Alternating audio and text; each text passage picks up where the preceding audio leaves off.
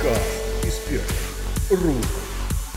Газета «Республика Татарстан». Начинаем наш подкаст из первых рук «Разговор с экспертом». В этом выпуске мы решили ответить на вопросы, которые вы нам присылали, и поговорить на семейную тему, а точнее ссорах семейных, которые разрешаются только в судебном порядке. Наш собеседник – управляющий юридического правового центра на Булаке Фарид Абитов. Фарид Равильевич, в Татарстане идет непримиримая борьба с алименщиками и клонистами. 20 тысяч родителей, которые отказываются содержать своих детей, взяты под особый контроль президента Татарстана.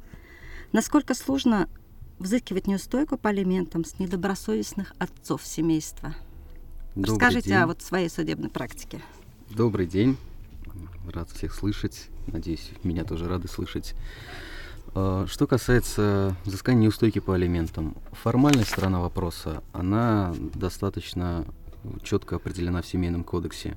Несмотря на то, что в прошлом году неустойку по алиментам а, сократили с полпроцента в день до а, 0,1% в день, законодатель решил немножко пойти навстречу злостным уклонистам от уплаты алиментов. Взыскание неустойки по алиментам взыскивается достаточно успешно. У нас максимальная сумма взыскания неустойки была относительно недавно. На нашем сайте есть эта информация. 700 тысяч рублей взыскали неустойки по алиментам на содержание ребенка при сумме непосредственно невыплаченных алиментов 400 тысяч. То есть теперь отец должен 400 плюс 700 Мгм. Плюс по этому же делу были назначены алименты в пользу супруги на содержание. Там сумма алиментов достигла 100 тысяч рублей. Мы к, этим, к, к этой сумме добавили еще 240 тысяч неустойки по алиментам. Вопрос с взысканием, получением решения суда, исполнительным листом, он достаточно а, с формальной точки зрения это тяжелый вопрос, это нужно обязательно подавать в суд, привлекать службу судебных приставов, но получить решение не составляет все-таки глобальной проблемы. Естественно, самая большая проблема это получить живые деньги. А, Ну, судебные приставы же Служба судебных приставов, безусловно, это ее задача. А, ну, немножко отвлекусь, у семейных юристов есть такая традиция.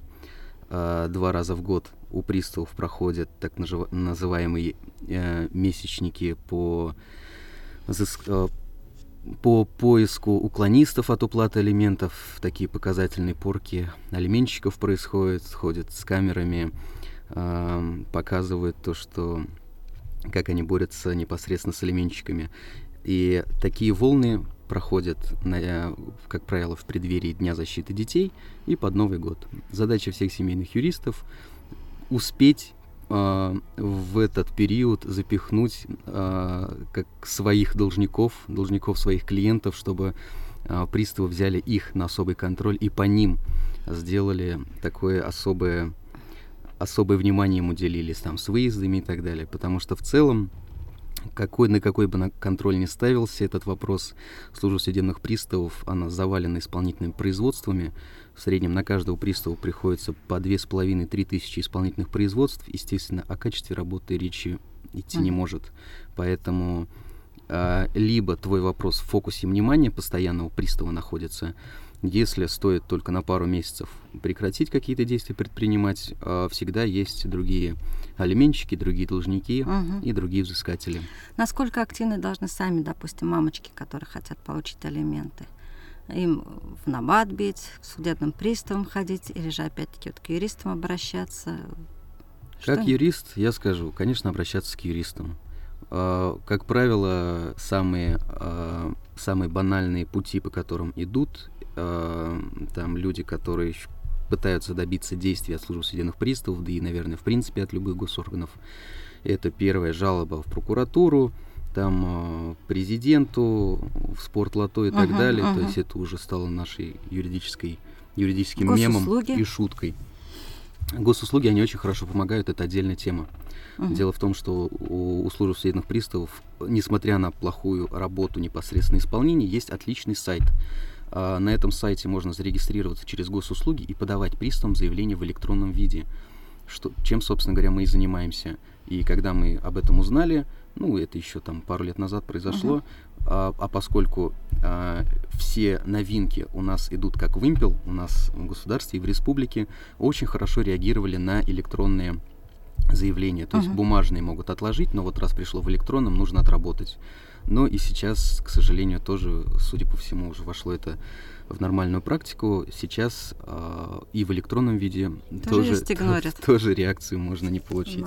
Это постоянная работа. Дело в том, что разом что-то сделать с приставом, разом какую-то вот окончательную бумажку получить, чтобы они что-то сделали, это к сожалению, такого нет. Это нужно постоянно о себе дать напоминать, uh-huh. постоянно работать, постоянно э, выезжать к приставам, постоянно э, выходить с ним на контакт. То есть у нас, как у специалистов в юридическом правовом центре, в принципе, контакты большинства приставов уже персональные есть, потому что в, э, в приемные дни приставам, вторник, четверг, к ним просто пробраться uh-huh. бывает невозможно. Uh-huh. Как раз-таки там сидят матери, которые не могут получить алименты и так далее.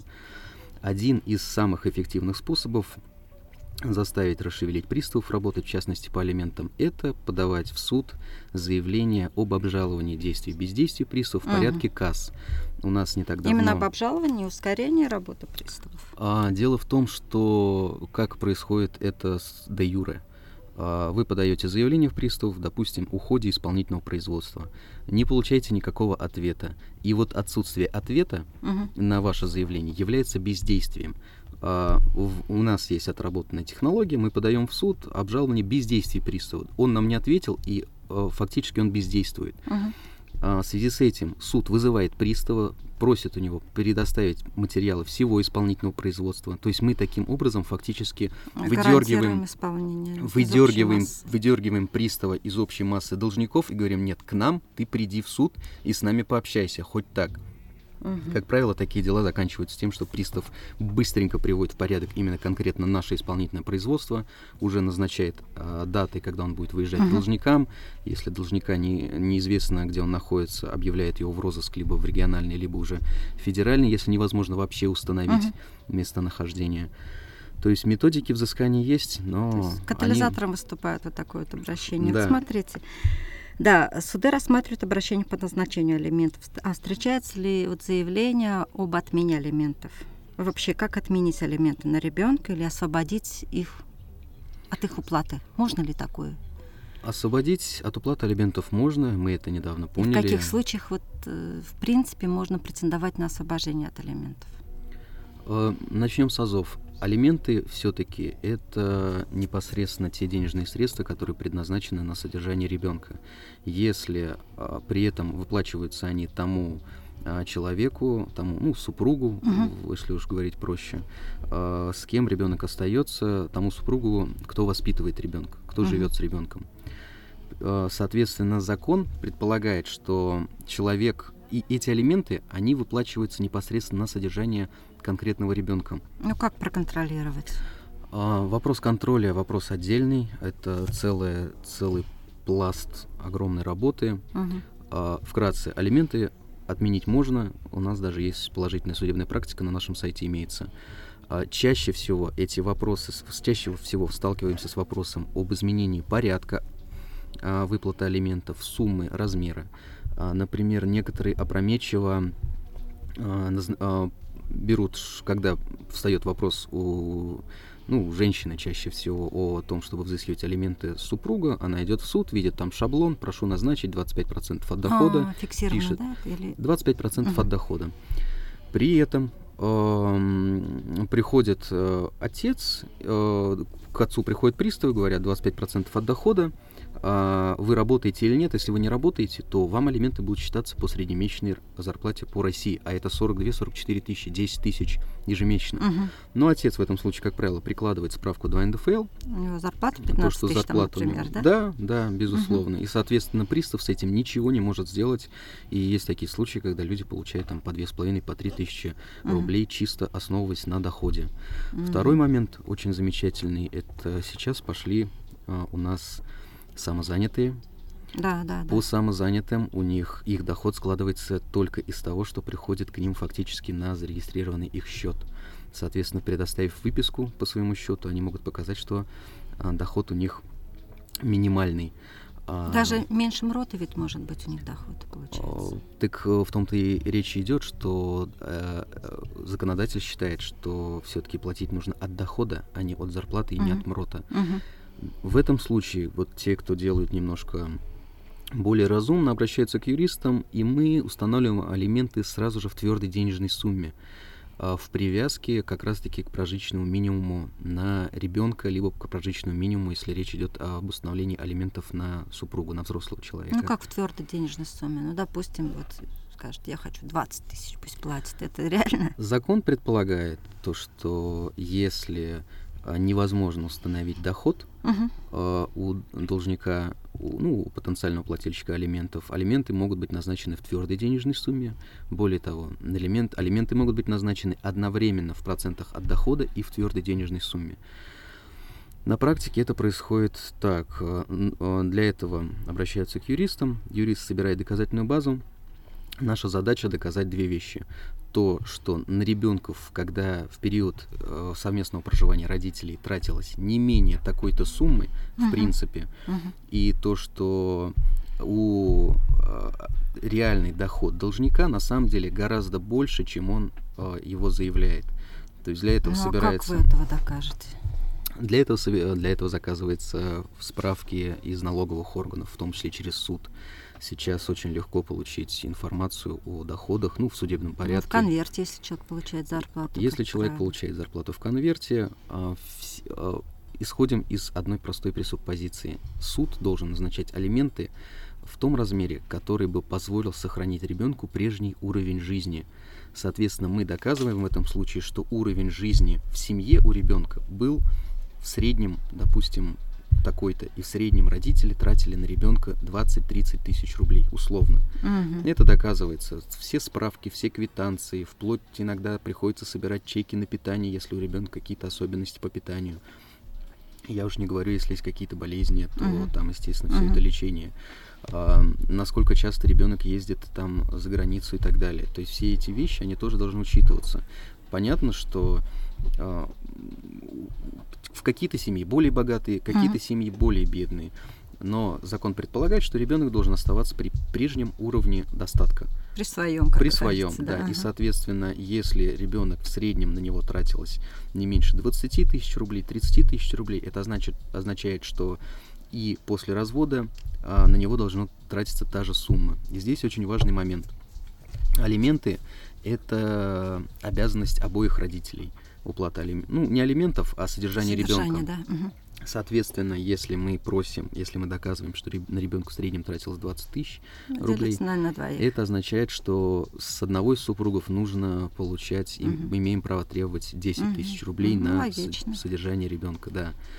А, в нашей практике мы всегда удивляемся, когда там ведем и публикуем свои статьи, когда нам в комментариях пишут, что где вы такие суммы видите, у нас алименты назначили 3,5 тысячи рублей, суд не прав. Люди забывают 56-ю статью ГПК, то, что каждый обязан доказывать свою позицию самостоятельно. Угу. сожалению... Насколько сложно вот самостоятельно это доказать без помощи юристов? Дело в том, что у людей есть некое заблуждение. Они считают, что если они заявили, то, они, то суд должен сам разобраться. Иногда исковые заявления состоят даже по алиментам из там пары строчек э, «прошу взыскать с него алименты». Или недавно разбирали случай с коллегами, э, женщина сама в иске указывает, что в среднем тратится, тратила на ребенка, они в семье 20 тысяч рублей, как раз таки uh-huh. пресловутые, и просит взыскать с него, с мужа, алименты в размере 20 тысяч рублей. Uh-huh. То есть непонимание структуры, из чего это все состоит, как это нужно доказывать. Если вы хотите алименты на 15 тысяч рублей, вы должны доказать, что на ребенка в среднем тратилось 30 тысяч. А, это, ну, здесь начинается, естественно, война полов, чей вклад лучше, там безумные баталии иногда идут там в комментариях под, а, под постами или под статьями, где мы не будем затрагивать, но, безусловно, вклад женщины, которая воспитывает и тратит э, на ребенка время, он должен тоже учитываться при определении, допустим, uh-huh. непосредственно финансовой стороны.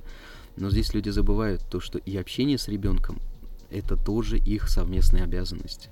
Там есть тоже одни очень много нюансов и тонкостей, связанных mm-hmm. непосредственно с общением с ребенком. Mm-hmm. А вот скажите, суды, вот говорят, что суды априори берут сторону женщин, так это или нет? Есть такое, ну, не заблуждение, по крайней мере, раньше, до последнего времени, действительно, суды больше так, а, вставали на стороны, скажем так, более слабой стороны. Но, опять же, это, это все складывается на основании статистики. А статистика говорит, естественно, о том, что 90% детей остаются жить э, с, с, с мамами. А, но здесь не учитывается, что из этих 90% фактически, в этих 90% не было отцов, которые заявляли фактически о своем праве, то, что uh-huh. они хотят а, а, забрать себе ребенка. И суд всегда сейчас, в последнее время уже суд исходит из более, скажем так, справедливого понимания, то, что да, есть определенные моменты, когда проходит, допустим, психолого-педагогическая экспертиза, а, когда определяется порядок общения uh-huh. с ребенком, определенный есть этап развития ребенка. До трех лет ребенок всегда привязан к матери. И если на этом этапе пытаться узнать мнение ребенка, мнение, тем более ребенка учитывается только после 10 лет, да, да. Угу. в принципе, даже в игровой форме любая экспертиза покажет, ребенок привязан к матери. Угу. А, у, у детей постарше после 6-7 лет а, возникает, наоборот, уже больше тяга к отцу. Угу. И многие, и отцы, кстати, теряют этот очень важный момент. А, если им не дают общаться с ребенком uh-huh. первые три года, а потом они вдруг появляются, то потом ни одна экспертиза не установит. То есть ребенок не видел этого человека длительный промежуток времени, неважно по чьей причине. Либо отец не боролся, uh-huh. и мать действительно от него э, ребенка пыталась там скрыть и не давала общаться. Либо он сам просто ушел и не хотел общаться. Но потом, когда у него появляется желание общаться с ребенком, желание общаться у отцов с ребенком появляется, как правило, когда это уже сформировавшаяся маленькая личность, с которой можно поиграть, угу. уже на рыбалку взять. На рыбалку взять, да. Угу. А ребенок уже его не, не видит и не понимает, потому что вот очень много видели мы разочарованных отцов, которые э, психолог-педагогическая экспертиза проходят. Это в игровой форме просто определяется угу. степень привязанности, узнаваемости там обоих родителей. И угу. отец э, к своему удивлению узнает, что ребенок его и не знает. Uh-huh. И он пытается его там как-то э, там сынок, дочь, это же там я и так далее. Но объективно, два года тебя не видели, естественно, ты сейчас никто. Uh-huh. Поэтому в любом случае, все, что касается именно общения с детьми, а, если не хотите потерять детей, нужно с ними все-таки общаться mm-hmm. и не терять с ними связь никогда. Какие бы ни были отношения у супругов, в первую очередь нужно ставить интересы Безусловно, во главу, и да. законодатель во главу ставит непосредственно интересы ребенка. Mm-hmm. И это же касается и алиментов, и общения. Алименты назначаются на содержание ребенка. Тот случай, вернемся к вопросу, который мы изначально задали, да. где отменили мы алименты, а, он был а, он уникален в своем роде, отменили, а, освободили от оплаты элементов отца семейства. На каком основании? На основании того, что э, мать фактически, она жила ну, в районе, у нас э, э, отец, э, семья распалась, uh-huh. отец, естественно, там из-за того, что у него командировки, он с ребенком не мог э, следить, ребенок остался с матерью. Uh-huh. Мать осталась жить со своей матерью, и, ну, воспитывала там дочь, там до 14 лет фактически безвылазно. Отец исправно, регулярно помогал оплачивать uh-huh. алименты, uh-huh. то есть одна четвертая от дохода ему было назначено, работает он официально. Такой хрестоматийный случай. В среднем 11-12 тысяч матери uh-huh. приходило. Uh-huh. В один момент мама решила, ее тоже винить в этом нельзя, уехать а, в Казань, уже работать, ну, в порядок приводить там, может, и свою личную жизнь. А, так прошел год, она уехала в Казань и детей оставила на попечении родителей отца, поскольку у своих родителей оставить она не могла их.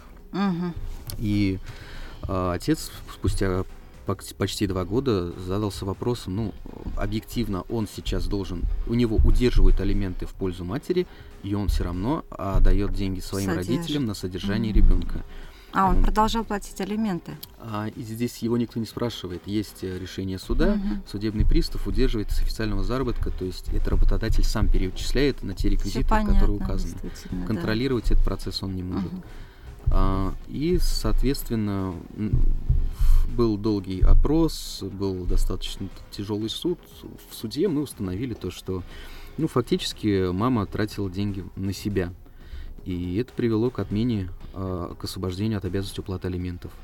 со стороны отца, потому что было подтверждение, что отец и так добровольно помогает детям, помогает родителям, его же родители содержат его же ребенка. То есть и воспитанием занимаются. Ну, фактически получилось, что так. По поводу воспитания точно не могу сказать, но как минимум а, кушал, спал, а, в школу водили родители отца ребенка. Мгм, То есть мгм. мама участвовала, приезжая там раз в месяц, чаще ей график не А ему приезжать. вернули деньги за предыдущие А, годы? к сожалению, нет в этой части иска не А мамочка, не может быть, добровольно вернула или каким Вопрос образом? этот задавался в суде, Мгм. напрямую задавался вопрос, когда алименты получались, а, вы их, наверное, передавали родителям. А, Ну, в- результате опроса была брошена фраза «мне тоже нужно на что-то жить». То есть, ну, это даже и суду, суд, и даже и судья в этот момент понял то, что, ну, э, соответственно, Да. отношение а, отношение матери к деньгам, которые она получает на содержание ребенка, немножко искажено, поскольку Мгм. она считает, что это деньги, Алименты которые ей. присуждены Ну, ей. смотрите, за рубежом же мужчина алименты платит именно э, на содержание жены при разводе. Когда мы к этому придем? Мы уже к этому пришли, на содержание жены алименты назначаются, если... Ну, а, инвалид она, да. Если не трудоспособна, Да. если нахо- находится в декрете. Мгм. Ну да, у нас такого нет, что там алименты на содержание бывшей супруги до конца жизни назначаются.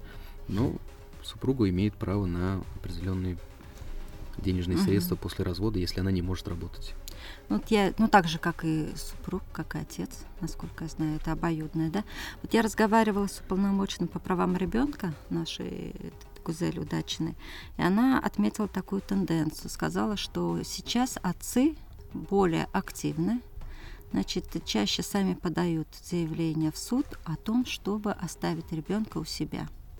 То есть раньше э, такое особо не наблюдалось. Э, Изначально считалось, что ребенок остается у матери. Ну и, соответственно, тоже подача по алиментам. Вот э, у вас это действительно это так? На практике случается следующее. К сожалению, вопрос о том, что ребенок останется у отца, для отцов все чаще становится предметом торга. То есть это будет, это скорее воспринимается как угроза. А, я не знаю, какая статистика официальная, Мгм. но вот на практике получается, что отец, как правило, приходит и говорит: я у тебя ребенка заберу. А как рычаг В от- воздействия? Как рычаг воздействия. Я просто сделаю, чтобы у тебя ребенка этого там не было, условно говоря. Все чаще подают Шантаж, заявления. да? Это да, ну это есть класс определенный таких людей, и безусловно есть класс уже Ответственных, ответственных отцов. отцов, которые действительно хотят оставлять ребенка у Мгм. себя. А, Это, как правило, те, у которых действительно и график рабочий позволяет, и есть нет проблем с жилой площадью, а, и действительно любят своих детей. Но, Мгм. как правило, в таких семьях изначально проблем и Не не, возникает, возникает, да, наверное, да. потому что есть вполне, помимо того, что такие иски пошли, сейчас все чаще люди а, приходят к тому, что сначала идут консультироваться. То есть э, недавно поразил случай, пришла на консультацию а, семейная пара, которая пришла разводиться. Они Мгм. еще не разъехались, они Так. живут Мгм. вместе. э, и просто им было расписано все варианты развития событий. А, там, то есть они хотели именно цивилизованного цивилизованно развода. без- развода, да, Мгм. как что поделить, как Надо прийти же. к какому соглашению, как поделить долги и кредиты, и как определить, кто будет с кем, с ребенком. То есть они живут О- вместе, Очень но ответственно подошли к этому ответственно, делу. цивилизованно. Я поаплодировал этим людям, потому что а, и они ушли вместе, ну, может быть, еще и помириться, ну, хотя, к сожалению, не отозвали пока а, задачи все-таки исполнить их поручения, но было приятно смотреть. Люди действительно цивилизованно А у подходят. вас э, было в практике случай, когда отец именно для шантажа жены, для того, чтобы ей насолить, боролся за ребенка своего? Безусловно, это был случай в Высокогорском районе, фамилию называть не буду. А, Дело в том, что отец очень давно третировал свою жен- супругу, бывшую уже на тот момент, но когда супруга обрела свое семейное счастье, у отца, если можно так говорить, сорвало крышу, он Мгм. начал уже через суд добиваться а, общения с ребенком, а, говорить, что ему никто не дает общаться с ребенком, Мгм. при этом супруга всегда была только за, пожалуйста, Мгм. приходи, забирай. Мгм. В итоге нет, мне нужна бумага. Супруга сделала опрометчивое движение, опрометчиво, она, они подписали с отцом мировое соглашение, Мгм. по которому э, отец должен был забирать ребенка, а отец должен был там а, ну, определ- опред- мировое соглашение Проводить время, проводить да, время с ребенком, забирать и Мгм. так далее. Но мировое соглашение было составлено безграмотно. Мгм. И отец, пользуясь этим формальным подходом, э, начал уже трети... вторая волна третирования пошла. Я имею право забирать ребенка, Мгм. где указано, что я его должен отвозить вам Вот и привозить. При этом отец живет в Зеленодольске, они живут на, на высокой горе с ребенком. Мгм. Он после работы едет на высокую гору, забирает ребенка на выходные, а, э, едет в Зеленодольск.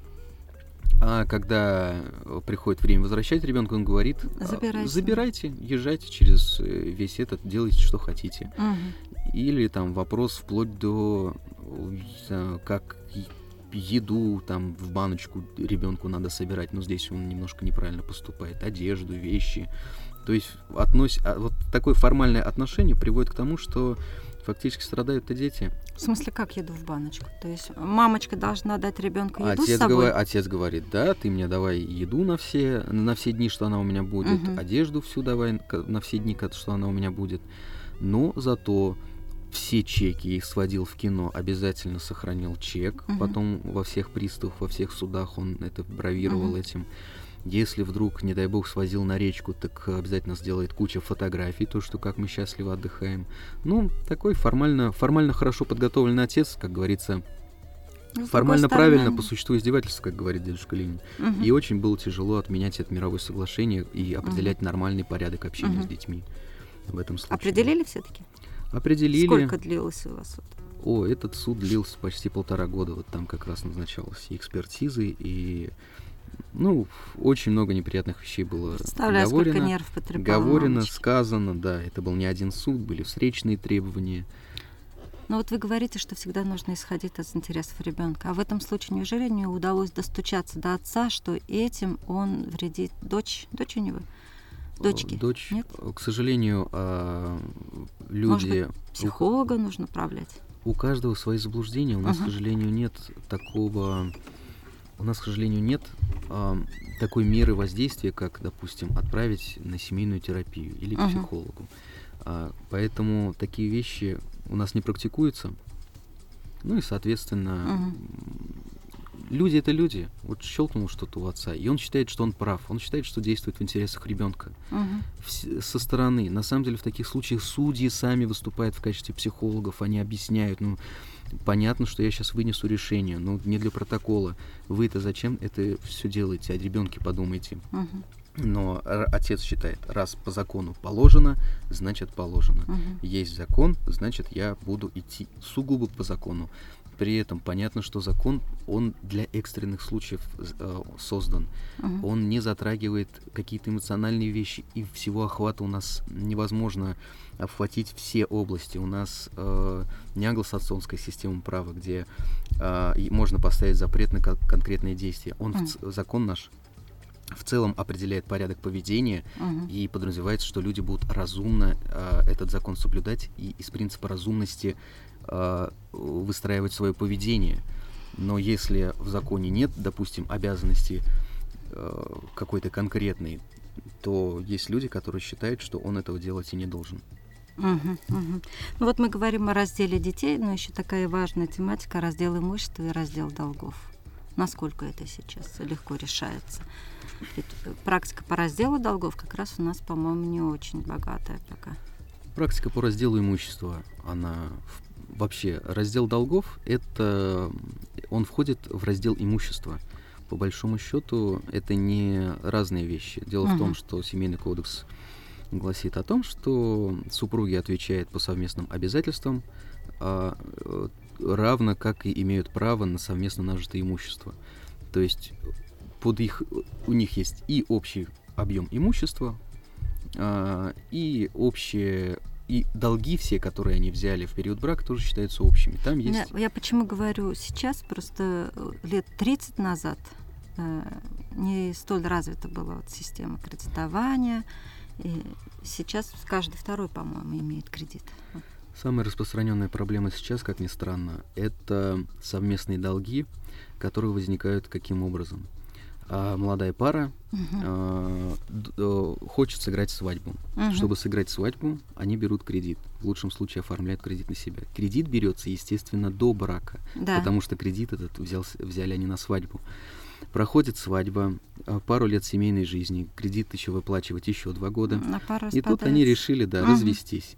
Что делать с кредитом на отгуленные, а, отгу- отгуленные на свадьбе деньги, что Мгм. как их возвращать? К сожалению, здесь э, четкого решения нет, поскольку все, что было приобретено, те обязательства до брака, считаются, что приобретены индивидуально. У нас наше право в этом плане а, немножко, даже не немножко, а полностью основано на обычном праве. То есть с точки зрения закона муж и жена видят друг друга только на свадьбе и Мгм. начинают совместную хозяйственную деятельность только с даты, когда они пошли в ЗАГС. Мгм. А даже наличие внебрачных детей до брака не, А, ведение бу- совместного не будет свидетельствовать о том, что они вели совместное хозяйство. Вот так. Люди пришли, завели ребенка, Мгм. разошлись, но совместного хозяйства не вели. И как поступаете в этом случае? В этом случае очень сложно доказывать. Во-первых, все, что касается долгов. Мы не, не берем долги, которые за преде- з- были не в браке а, взяты. Мгм. То есть с ними действительно работать сложно, и это фактически, ну, фактически невозможно Мгм. сделать, их поделить как-то. все, что касается в браке, есть большое заблуждение. Люди думают, то, что можно как-то в банке поделить кредит, поделить ипотеку. Да, да, да. На самом Просто деле этого сделать невозможно, поскольку замена стороны а, невозможно без согласия кредитора. То есть, да, если банк согласится, что теперь кредит о, платит не один, а одновременно двое Мгм. людей, то, безусловно, это можно. Но ни один банк еще это не не пошел, да, ни разу. Да, бывает, э, когда оба супруга выступают созаемщиками, но, как правило, обязанность по оплате этого кредита лежит на одном из супругов. На практике решается это так. И этот совместный долг должен признаваться а, совместно нажитым в судебном порядке, и это дает право супругу взыскивать со второго супруга А, одну вторую от путем. платежей, которые он вна- вынужден был вносить. Понятно. Фактически это один пока на данный момент путь. Так, и давайте вот последний вопрос. Наверное, к сожалению, время уже поджимает. Сейчас очень популярны всякие вот эти шоу, судоделы телевизионные в зале суда. Вот насколько они э, приближены к реалиям? Они не, не только не приближены к реалиям, к реалиям они Мгм. вредны в корне для дес- действительно действующей правовой системы и для судов. И судьи в кулуарах говорят, люди приходят, наслушавшись этих а, Мгм. передач, думают, что суд это крики, это попытки бравировать и ну что шоу, что суд это шоу. На самом деле суд это 90% работы в офисе вне суда, Мгм. а, и буквально 10% а, работы в суде. Да, юрист должен быть готов к неожиданностям, Мгм. но всю работу основную проводится за рамками, собирать доказательная база. Мгм. И поэтому, да, и у меня в практике были случаи, когда там лезли в драку люди друг за А, другом. Это пытались всё перенять манеру поведения? что- пытаются перенять Что? манеру поведения и, более того, предъявляют юристам, Мгм. что вы а, плохой юрист, потому что не сделали шоу, не кричали, не Даже. топали ножками и вот как-то слабо, наверное, сработали. Хотя у юриста, если у него есть доказательная база, бумаги есть, ему, по большому счету, это шоу не нужны, не да? нужны. Суд — это сухая бюрократия, доказательства, оценка, сбор доказательств и Спасибо, Вот как так. быстро время промчалось. Э, Напоминаю слушателям, это был подкаст из первых рук. Сегодня на семейную тему мы разговаривали с руководителем юридического правового центра Фаритом Равиличем Абитовым. С вами была Фарида Якушева, редактор отдела газеты Республики Татарстан. Слушайте нас на сайте Арт Онлайн в рубрике подкасты, в приложении подкастов, в социальной сети ВКонтакте, на Яндекс Музыке, а также iTunes. Пишите отзывы, ставьте звездочки. Подкаст рук. Газета «Республика Татарстан».